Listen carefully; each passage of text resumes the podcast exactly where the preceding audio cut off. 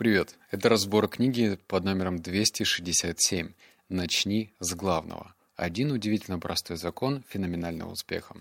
В этом подкасте тебя ждет 7 выводов, но перед этим побухтим. Стоит ли тебе читать эту книгу? Знаешь, чего-то выдающегося я в этой книге не нашел. Однако, если ты по воле случайности или не случайности а причисляешь к себе к той категории людей, которые постоянно почему-то в зоопарке работают, приходят домой вечно уставшие, то эта книга тебе поможет. Если ты думаешь, что до сих пор, точнее, с оговоркой, думаешь, что многозадачность — это круто, что это прерогатива эффективного человека, то эта книга откроет тебе глаза, что это не так. Даже, знаешь, это говорит, не скажет тебе только эта книга, сколько скажу тебе лично я, мой опыт и прочитанных книг, и предпринимательской практики, что многозадачность — это вообще не круто. От слова совсем. Вот. А, еще маленькое тоже замечание сделаю перед выводами. Я же читаю комментарии, которые мне оставляют под книгами, и вот предыдущие трансферы к реальности или там Кастанеда пишут, что типа, где практические книги, где практические, рассказываю. Я книги миксую, я их выбираю по состоянию. Вот я чувствую, что мне хочется прочитать эту книгу, потому что у меня здесь проблемка. Я книгу читаю, эту проблему решаю, иду дальше. Вот, соответственно, в данный момент меня заинтересовали практические книги. Следующая книга будет про сервис вообще, ну, то есть на секундочку. И я понимаю, что тебе тоже не должно быть скучно. И я миксую. Вот, собственно, пришло время к практической литературе. Давай переходим к выводу номер один. Многим удавалось выполнить большую часть перечисленных задач, но, увы, это не всегда были самые важные. Э, дело от этого страдало, а люди расстраивались. Я старался им помочь и стал сокращать список. В течение следующей недели ты сделаешь вот эти три вещи. Ты сделаешь вот эти две вещи. Наконец, в отчаянии я ужался до минимума и стал задавать людям такой вопрос. Какую единственную вещь ты можешь сделать на следующей неделе, чтобы облегчить всю остальную работу или сделать ее ненужной? И произошло чудо. Результаты подскочили до небес. Этот опыт заставил меня вновь обратиться к истории моих успехов и неудач. И я заметил интересную закономерность. Я был очень успешен тогда, когда сосредотачивался на единственной вещи. И как только фокус моего внимания попадал что-то еще, результаты получались так себе. Пока я делаю небольшой глоток чая, подумай. Вот если, так знаешь, рассмотреть со всех углов и сторон твою работу и чем ты занимаешься, в общем, то, что тебе приносит деньги, что из этого действительно важно? Но одно. А что является такой мишурой и просто декорациями? Если тебе кажется, что у тебя какая-то супер особенная работа, и к тебе это правило не относится, то может быть и так. Но у тебя должна быть, ну, супер-супер-супер какая-то необычная работа. Во всех остальных случаях, если твой заработок привязан э, к эффективности, например, ты продавец, продавец, что ты продаешь, да, вне зависимости онлайн либо офлайн, то как бы твой заработок зависит от количества контактов. Ну, очевидно, что если ты имеешь контакты с 50 людьми в день или, например, с двумя, то вероятность получить больше денег при прочих равных у тебя выше, если ты делаешь больше контактов контактов. Ну, это еще раз говорю, при прочих равных. Например, если ты хорошо продаешь и в первом случае, во втором. Надеюсь, понятно. Вот номер два. Многие люди думают как раз наоборот. Они считают, что большой успех связан с большим количеством времени и осложнений. В результате они получают неимоверно изнурительные графики и списки дел, в которых невозможно разобраться. Успех начинает казаться недостижимым, и они понижают планку. Они пытаются сделать слишком много, не понимая, что большой успех – результат качественного выполнения всего нескольких дел. И в конечном итоге им почти ничего не удается. Постепенно порог, порог, порог их ожиданий снижается. Они расстаются со своими мечтами и сужают свой жизненный горизонт. Это неправильный вариант сужения. Время и сила ограничены, и отдавая их множество вещей, вы растягиваете их ткань, делая ее уязвимо тонкой. Вы хотите, чтобы ваши успехи множились, но для этого нужно действовать вычитанием, а не сложением. Вместо того, чтобы заниматься массой вещей с незначительным эффектом, следует делать немного существенным результатом. Проблема в том, что даже если попытки сделать слишком много оказываются успешными, их последствия могут оказаться вредными. Если ничего не сокращать, начинаются срывы сроков, разочаровывающие результаты, стресс, переработки, бессонница, неправильное питание, отсутствие времени для спорта и общения с семьей и друзьями. И все это во имя цели, достичь которых на самом деле намного легче, чем вы себе представляете. Сужение – простой и действенный способ добиться выдающихся результатов. Вот такой длинный вывод получился, однако, наверное, он объясняет еще раз, что даже если ты прям веришь, что деньги достаются с трудом, что вот надо прям пахать. Вот, кстати, есть э, люди, которые, они, у них прям такие крылатые выражения очень часто слетают с языка, типа «я пашу как лошадь» или «я работаю в поте лица». Вот вопрос, да, эм, почему это происходит? Либо это модель родителей, которые вот тоже так же говорили, и дети хотят они того или нет, но вот начинают подражать родителям. Или это какой-то садомазохизм. Ну, я не очень представляю, что это нормально, если ты не любишь, например, работу, что ты а, там впахиваешь в поте лица. Это ненормально. Ну, если ты не любишь работу. А, возникает вопрос, зачем? Чтобы что? Чтобы просто создавать видимость работы и казаться таким занятым, чтобы тебя не уволили. И это же проблема, вот, которая вытекает. Еще раз. Срывают сроки, разочаровывающие результаты, стресс, переработки, бессонница, неправильное питание, отсутствие времени для спорта и общения с семьей и друзьями. То есть на другой чаше весов находится вот это вот все. И очевидно, что вот это вот все значительно тяжелее, если ты работаешь, работаешь, работаешь, работаешь, и тебе кажется, что так правильно, вот такая у тебя модель поведения, то, ну, готовься, что вот эта чаша другая весов, она как бы аукнется рано или поздно. Вывод номер три. Данные исследования однозначно, и на этом фоне наше стремление к многозадачности, ведущей к ошибкам, неверным решениям стрессом, выглядит ненормальным. Возможно, даже соблазнительным. Работники, использующие компьютеры, переключаются между окнами, проверяют почту или открывают новые программы примерно 37 раз в течение часа. Вот, кстати, извиняюсь, пауза. В предыдущем разборе мне кто-то писал, что очень миленько я гоняю кота, но этот кот собака. Вот он точно так же сейчас стоит под дверью, и он, видимо, чувствует, что я записываю. Надеюсь, не слышно было.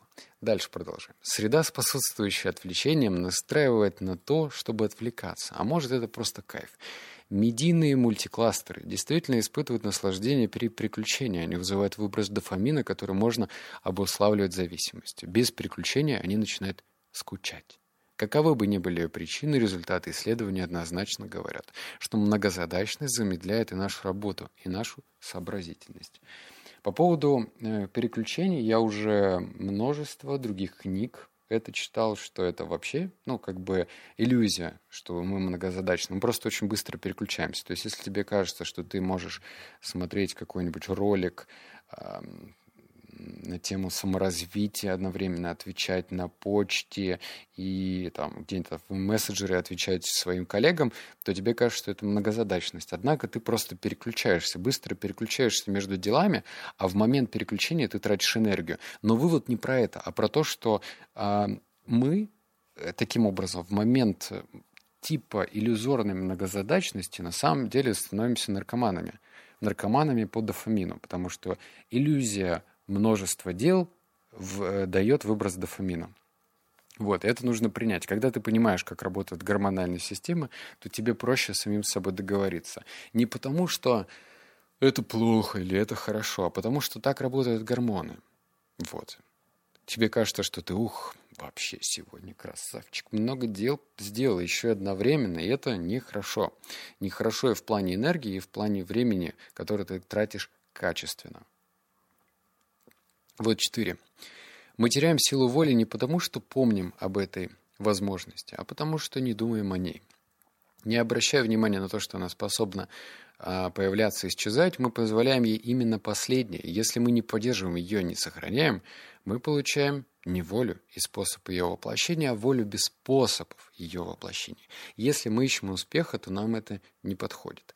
Сила воли имеет различные уровни, так же, как и уровни на индикаторе зарядки батареи. Они находятся в диапазоне от полной силы до бессилия. Ощущая серьезные затруднения в решении важнейших проблем, люди не осознают, что эти трудности во многом связаны именно с бессилием воли. Сейчас, кстати, будет очень практическая информация, не теряйся. Если мы не относимся к решимости как к, исходя, э, к истощающему ресурсу, не сохраняем ее для самого важного, не пополняем ее запасы, то, скорее всего, мы тем самым выбрали самый тернистый путь к успеху. Так как же проводить и приводить силу воли в рабочее состояние? Следует думать об этом обращать на это внимание, относиться с уважением. Наиболее приоритетными задачами надо заниматься именно тогда, когда сила воли находится на максимально высоком уровне. То есть к ней нужно обращаться тогда, когда это наиболее целесообразно.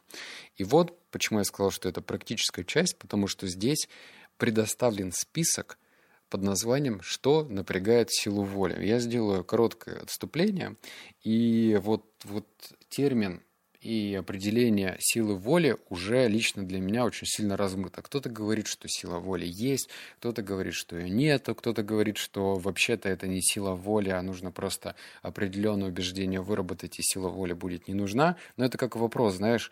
А вот, например, я курил последний раз сигареты, блин, наверное, лет 10 назад. И что, я использую силу воли, чтобы не курить? Ну вот, если в моем окружении кто-то делает затяжку сигареты, я что, использую силу воли? Да нет. Я просто тот человек, который в моей парадигме, в моей вселенной, в моем мире просто не курит сигареты. У меня сила воли даже не колеблется. Если кто-то делает, выпивает ступку, стопку водки, у меня не срабатывает сила воли. Потому что, хотя я раньше пил, да, тоже вот лет пять назад я мог совершенно спокойно это сделать. Но у меня вообще сила воли даже не трогает. Еще раз, что напрягает силу воли? Начинаю тебе зачитывать список, и ты что-то кое-что для себя обнаружишь очень интересное. Первое.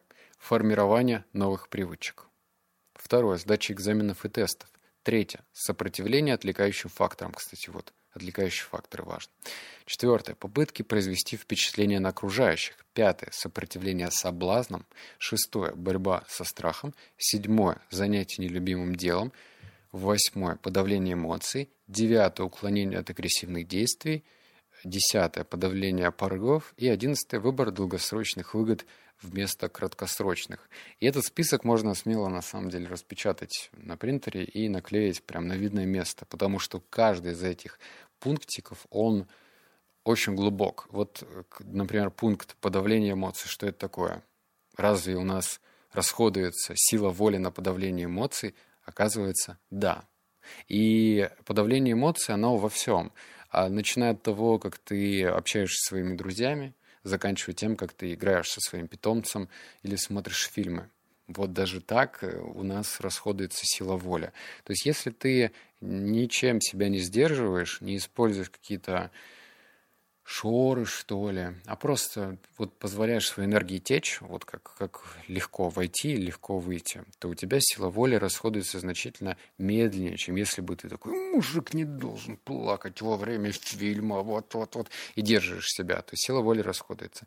То же самое про, э, допустим, уклонение от агрессивных... Нет, не это давай возьмем а попытки произвести впечатление на окружающих. Вот наверняка у тебя есть кто-то из знакомых коллег, который часто рисуется. Вот ему нужно выпендриваться, и если ты не этот тот самый коллега, то знаешь, что этот человек расходует очень много энергии, чтобы рисоваться. И у тебя есть своеобразное преимущество над ним. Знает он это или нет. Вот номер пять.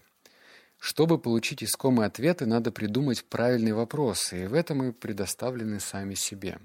И как же это сделать? Как получить необычные вопросы, чтобы они привели к необычным ответам? Надо задать один вопрос, фокусирующий. Каждый, кто мечтает о незаурядной жизни, постепенно приходит к тому, что единственный выбор состоит в том, чтобы найти незаурядный взгляд на жизнь. В этом поможет фокусирующий вопрос. В мире без инструкции он предлагает простую формулировку для поиска выдающихся ответов, которые ведут к выдающимся достижениям какую одну вещь я могу сделать, чтобы все остальное стало проще или вообще не нужно. Пауза. И еще раз, какую одну вещь я могу сделать, чтобы все остальное стало проще или вообще не нужно? Фокусирующий вопрос кажется настолько простым, что его силу легко подвергнет сомнению любой, не изучающий его пристально. Но это будет ошибкой. Фокусирующий вопрос приведет вас к ответам не только на глобальные вопросы, куда я направляюсь, в чем моя цель, но и на вопросы текущего фокуса. Что я должен сделать прямо сейчас, чтобы оказаться на верном пути к большим свершениям? Где у мишени яблочко? Он подскажет вам не только, какую корзину выбрать, но и каким должен быть первый шаг к ней. Он покажет, какой огромной может быть ваша жизнь, и как вы должны сузить свой взгляд, чтобы обрести ее. Это одновременно и крупномасштабная карта, и компас, указывающий направление следующего шага. Конец вывода. Вот этот фокусирующий вопрос тоже было бы неплохо себе задавать. А еще лучше, если этот фокусирующий вопрос станет твоей ежедневной привычкой. Ежи... Да, ежедневной когда ты каждый день смотришь на свои задачки и понимаешь, а что реально из этого супер важно, а что вообще второстепенно или неважно, и можно удалить. И вот то, что важно, вот это и нужно делать. И в этом поможет тебе фокусирующий вопрос. Какую одну вещь я могу сделать, чтобы все остальное стало проще или вообще не нужно? И так ты подходишь к этому процессу прям как настоящий мастер. То есть ты смотришь на процесс, который ты делаешь ежедневно, и думаешь, как я могу его упростить, улучшить, сделать его более эффективным. Вот номер шесть. Увяжите свое сегодня со всеми вашими завтрами. Это важно. Это подтверждают и научные исследования. В трех отдельных опытах ученые наблюдали 262 студента, чтобы определить влияние визуализации на результат. Одним поставили задачу визуализировать результат, например, отличную экзаменационную оценку, а другим визуализировать процесс, необходимый для получения желаемого результата, например, все занятия, которые нужны для получения отличной оценки. В итоге те, кто визуализировал себе процесс, процесс, процесс, процесс, процесс, процесс, показали лучшую совокупность результатов.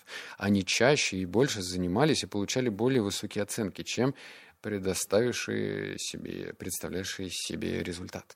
Людям свойственно проявлять излишний оптимизм по поводу своих возможностей достичь чего-либо, и поэтому в большинстве своем они не продумывают вещи до конца. Ученые называют это ошибкой планирования. Визуализация процесса, то есть поэтапное представление действия, требуемых для достижения большей цели, помогает включить в него стратегическое мышление, необходимое для планирования выдающихся достижений. Вот здесь вот здесь важна концовка. Эм, но если бы я просто зачитал тебе концовку, ты бы, наверное, мне не поверил. Она бы звучала так. Визуализация помогает развить стратегическое мышление. Ну и что с этим делать, да? А вот когда я тебе зачитал уже сам контекст, то, надеюсь, стало понятно, потому что речь не про то, что нужно просто визуализировать, сидеть на диванчике.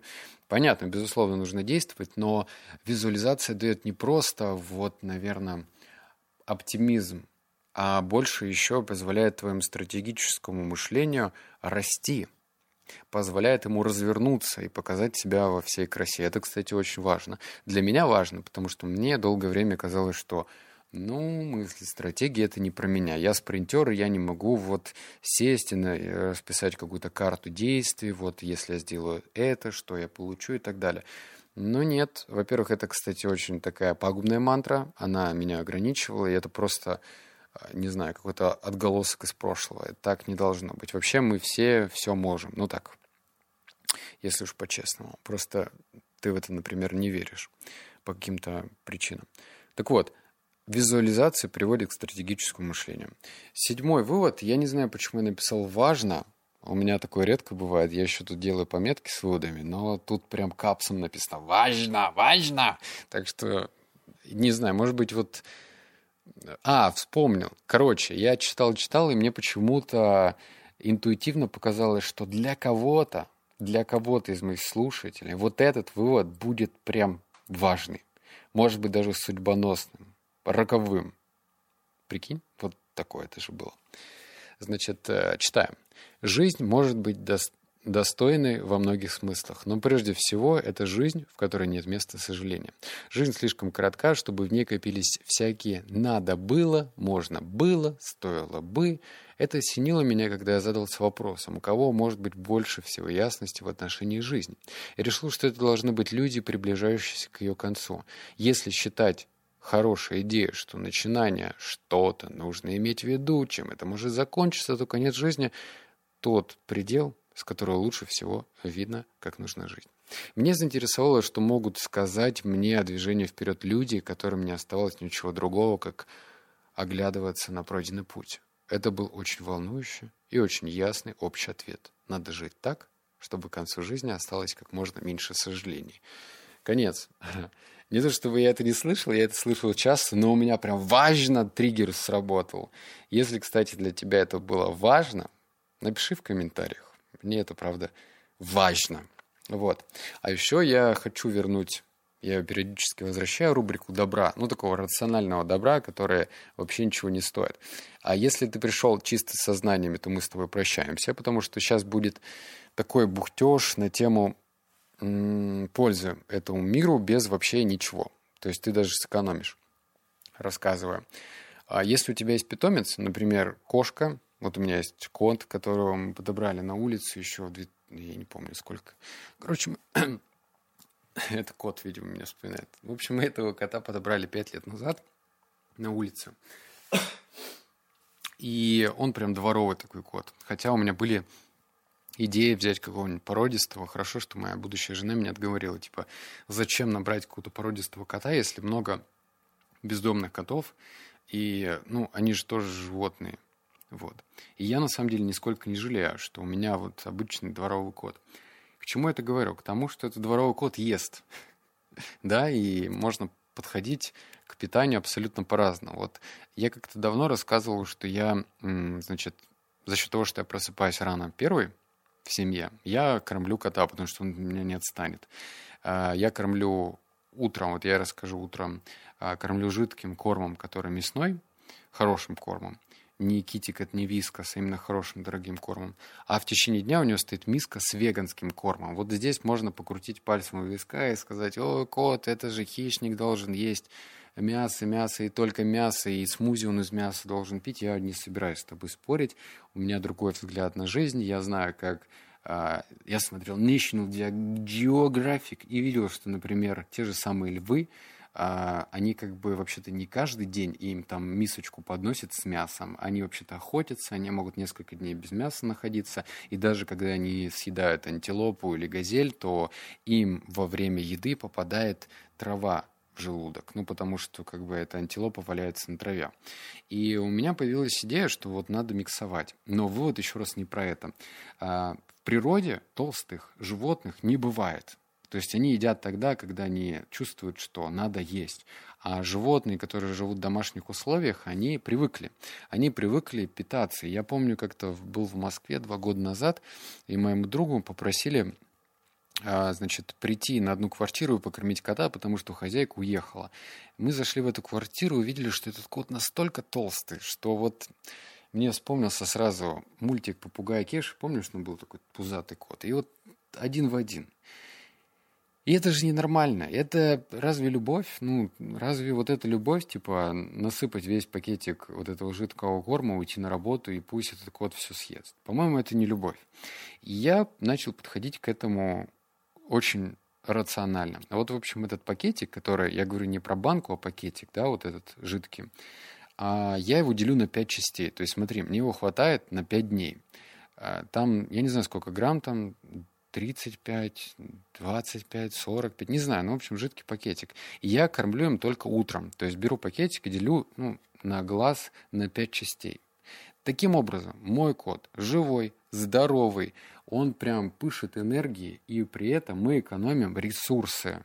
Ресурсы. И если кто-то из моих слушателей тоже будет не закармливать своего питомца, не накидывать ему в банку, ой, в эту, в миску весь корм, чтобы тот съедал и потом полдня спал, а будет к этому подходить как осознанный человек, то будет здорово. Мало того, что мы будем меньше э, портить планету, потому что эти пакетики, они же как бы валяются на свалках. Во-вторых, меньше животных будет забиваться, а ваши любимые питомцы их есть. И в-третьих, это, ну, наверное, осознанность так и должна проявляться, когда ты к любому действию направляешь свое внимание и думаешь, почему ты так действуешь? Почему ты так действуешь? Если тебе кажется, что ну я же ухожу утром и прихожу вечером, мой котяк будет э, голодать, то он не будет голодать. В природе животные могут без еды находиться несколько дней, даже, может быть, недель, Ну, потому что им нужно охотиться. И от того, что ты не покормишь день, ну, точнее, утром, и тебе кажется, что он там все умрет, ну, не так это, ну, не так. Вот. Мне кажется, что это правильно. Если тебе тоже кажется, что это правильно, то дай знать в комментариях. А я пока пришлю тебе фотку своего кота в комментариях, чтобы ты увидел, как страдает мой кот, который уже 5 лет, и он ест веганский корм. Он ест, конечно, и мясной корм. Если кому интересно, это Хилс. Такой, ну, оптимальный вариант. И он жив, здоров и говорит мне спасибо. Вот. Все. Надеюсь, подкаст был для тебя полезным. Обнял, поцеловал, заплакал. Услышимся в следующем выпуске.